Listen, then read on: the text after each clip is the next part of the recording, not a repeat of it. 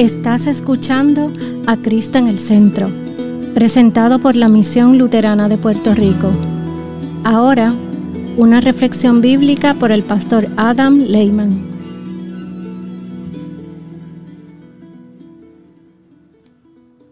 Una lectura de Juan capítulo 6, versículos 1 a 15.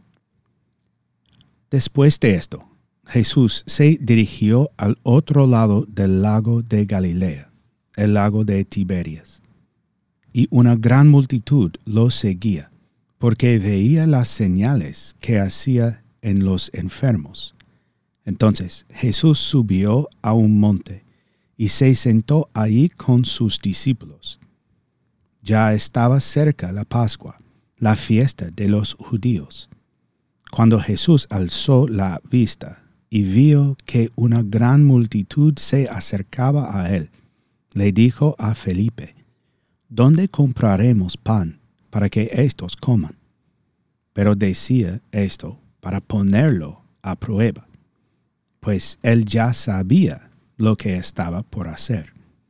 Felipe le respondió, ni doscientos días de sueldo bastarían para que cada uno de ellos recibiera un poco de pan Andrés, que era hermano de Simón Pedro y uno de sus discípulos, le dijo, Aquí está un niño que tiene cinco panes de cebada y dos pescados pequeños.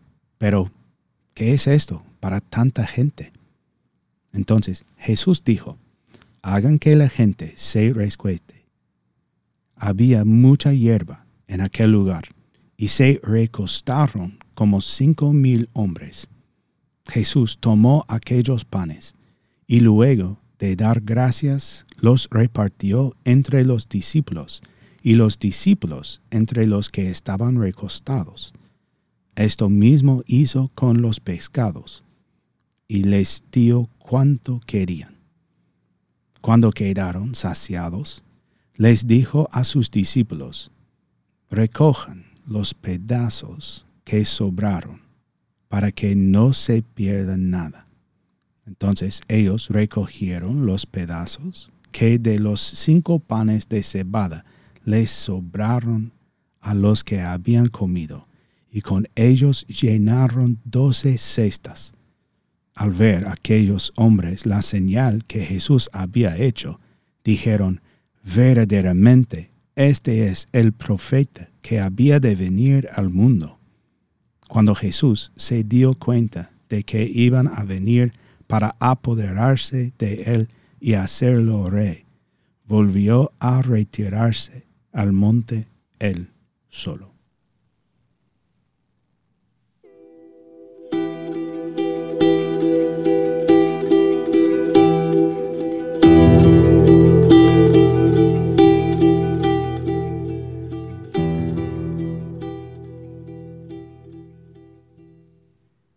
Nombre de Jesús. Amén. El nombre tradicional del cuarto domingo en cuaresma es Laitare. Y esto, al menos al principio, puede sorprender un poco, pero no debería serlo. Como hemos dicho, los nombres de estos domingos proceden de la primera palabra del introito, y hoy esa palabra es laitare. Alegraos puede que sea una palabra extraña para nosotros en esta época del año eclesiástico, pero hay una buena razón para usarla. Tradicionalmente, esta semana es un pequeño respiro de la sombría de la cuaresma. Todavía estamos en cuaresma. Aún no es Pascua. Pero esta semana es un respiro durante nuestra peregrinación a través de la cuaresma, en nuestro camino hacia la Pascua. Y esto es así porque hay alegría para nosotros, incluso durante la cuaresma. Sabemos que ya tenemos la victoria. Para la iglesia, la cuaresma no es un tiempo de sufrimiento ni de luto. Más bien, es un tiempo para que recordemos y consideremos la gran obra del sacrificio que nuestro Señor hizo felizmente en nuestro favor. En muchos sentidos, la cuaresma es un microcosmos de toda la vida cristiana aquí en la tierra. Tendremos nuestras pruebas aquí y ahora en esta vida, pero estamos llamados a centrar nuestros ojos en la cruz de Cristo. Y se nos recuerda que, aunque debemos esperar soportar muchas dificultades en esta vida, sin embargo, nuestro Señor está con nosotros. Él ha ganado la victoria sobre el pecado, la muerte y el diablo. Y su victoria es nuestra victoria. La cuaresma es un tiempo de emociones encontradas para los hijos bautizados del Señor. Sin embargo, en todo momento debemos aferrarnos a una cosa. Debemos aferrarnos a Cristo crucificado para el perdón de todos nuestros pecados. Y en esto hay alegría y tristeza pero debemos reconocer y recordar que nuestro Señor se alegró de morir por nosotros. La tentación durante la cuaresma y la Semana Santa es pensar que debemos sufrir con Jesús, que debemos hacer algo para merecer el perdón, que si no sufrimos lo suficiente, entonces no somos dignos del gran sacrificio de nuestro Señor. Pero Jesús no quiere eso. Él murió para que no tengamos que sufrir el castigo eterno por nuestros pecados. No se nos requiere nada. No hay nada que debamos hacer para ganar nuestra salvación. Después de todo, ¿qué podemos hacer realmente? ¿Qué podemos ofrecer? Considera a los discípulos en el Evangelio de hoy. Jesús preguntó, ¿dónde compraremos pan para que éstos coman? Y el evangelista San Juan nos dice que Jesús hizo esta pregunta para poner a prueba a los discípulos. De hecho, en los relatos de Mateo y Marcos y Lucas, nuestro Señor dice a los discípulos, dadles ustedes de comer. Entonces, ¿cuál es la respuesta a la pregunta de Jesús. ¿Cómo deberían haber respondido los discípulos? Pues dijeron, ni doscientos días de sueldo bastarían para que cada uno de ellos recibiera un poco de pan.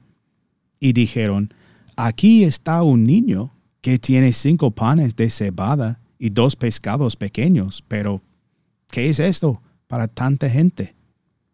Buscaron dinero buscaron los recursos que tenían entre ellos en ese momento. Reaccionaron de forma parecida a cómo reaccionamos nosotros cuando nos enfrentamos a un problema.